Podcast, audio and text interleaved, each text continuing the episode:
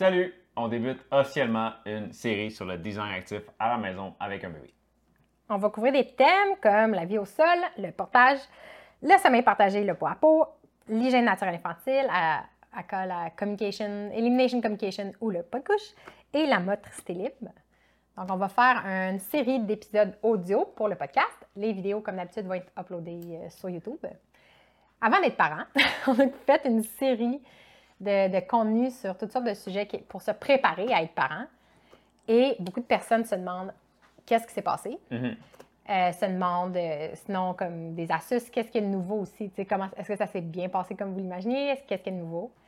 Euh, pour ceux qui nous suivent depuis un certain temps, je ne sais pas si vous savez sur le podcast, mais je ne sais pas si vous savez, mais on a aussi une chaîne YouTube où il y a des vidéos juste sur YouTube. Oui, on, appelait, on faisait ce qu'on appelait le studio. C'était des longues vidéos, justement, où on explorait ces sujets-là avant d'avoir un enfant, pendant que tu es enceinte, puis un peu après? Oui. Des fois, on l'uploadait aussi en format audio pour le podcast, mais c'était rare. La majorité, sont, c'est comme 40 à 50 épisodes. C'est juste sur YouTube parce qu'on utilisait énormément de visuels dans ces épisodes-là, comme des photos, euh, des fois des extra vidéos même. Puis on s'est dit, ben l'expérience audio n'est pas pareille. Mm. parce que des fois, on montrait genre des mimes, euh, des vieilles madames qui squattent, euh, toutes sortes de choses comme des images vraiment évocatrices pour illustrer notre point. Puis on s'est dit, ça serait vraiment fâchant pour quelqu'un qui écoute de ne pas voir les images. Ouais. Et pour les gens qui regardent, ça serait fâchant de se faire décrire l'image. Donc, vous voyez l'image d'une vieille madame Donc, qui pour ceux avec qui sa écoutent, poule. Ouais, ça. pour ceux qui entendent seulement, voici l'image qu'on voit en ce moment. Exactement. Fait que là, on a décidé de un peu unir sous le podcast les discussions d'invités qu'on a eues euh, dans le temps qu'on s'appelait Renard, là, dans le fond, les discussions d'invités qu'on avait, ils vont revenir, et mais de rajouter aussi les discussions que moi et Vince, on avait sur notre chaîne YouTube Mhm. et qu'on a constamment au quotidien parce qu'on est toujours en train de faire des recherches, d'essayer de, mettre à jour. On réfléchit, on essaie d'a- d'améliorer notre, notre vision du mouvement constamment, mais aussi qu'est-ce qu'on fait concrètement dans notre vie. Fait qu'on Ouais. s'est dit, c'est un format qui va...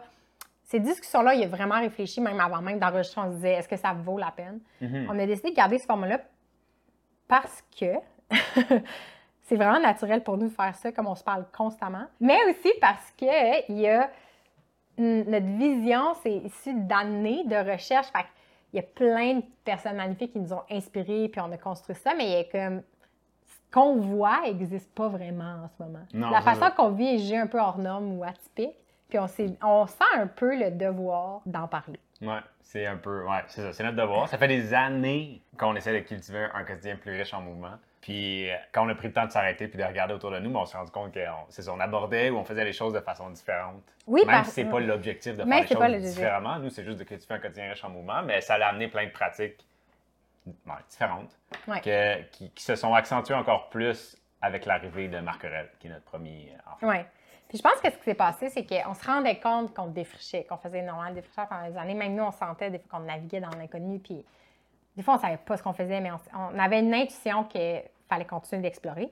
Mais à, un certain point, notre style de vie faisait tellement de sens pour nous qu'on ne on réalisait pas vraiment que c'était hors norme. Parce Mhm. que, comme tu dis, on n'est pas des rebelles. On va, quand on va être norme, on ne va pas systématiquement vouloir aller à contre-courant. Ouais. Mais nous, on est, on est des questionneurs. Je sais pas comment C'est- important que ce qu'on fasse s'ancre dans un style de vie plus cohérent et complet. que les choses fassent du sens. Ouais. Puis, euh, je sais pas si vous connaissez les, les Four Tendencies de Gretchen Rubin, mais on avait fait le test, puis ça, elle analyse un peu c'est quoi notre rapport aux normes, aux règles externes, puis aux normes, aux règles qu'on se fixe envers nous-mêmes. Puis nous, notre profil, ça donnait les deux qu'on on était des personnes qui questionnent. Fait on va pas systématiquement adhérer aux normes, puis on va pas systématiquement les rejeter, mais on va Mhm. les questionner, puis on va adopter ce qui fait du sens pour nous. Fait que nous, une fois que ça fait du sens, on se dit Ah, c'est génial, pourquoi tout le monde ne le fait pas? Mhm. Puis là, on se rend compte que finalement, c'est absolument hors norme. en tout cas, mais en tout cas, on...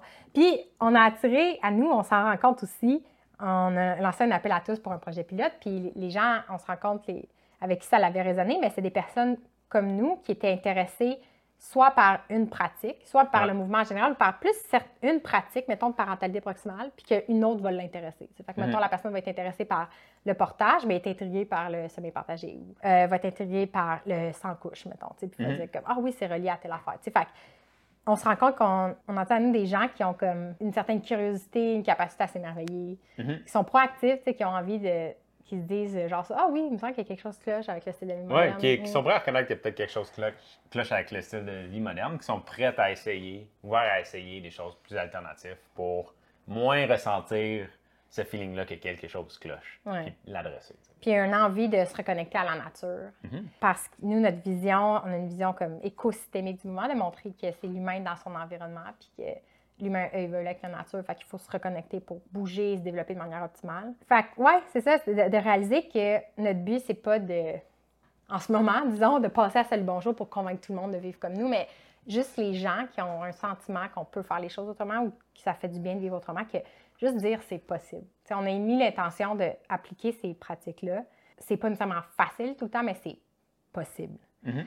Puis que ça, ça donne juste envie d'essayer puis de questionner les choses. Mhm. Parce que nous, les bénéfices qu'on en a ressentis, c'est à tous les niveaux. Tu sais, on bouge davantage, euh, on bouge autrement, on se sent plus proche de la nature de plein de façons, ça, on va en parler.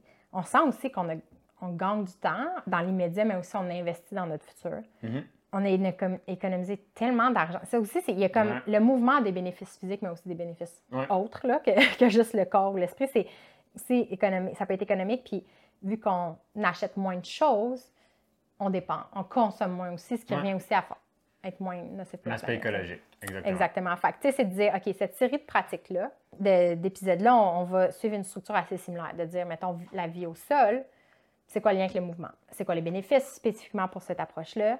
Comment on s'est structuré, organisé?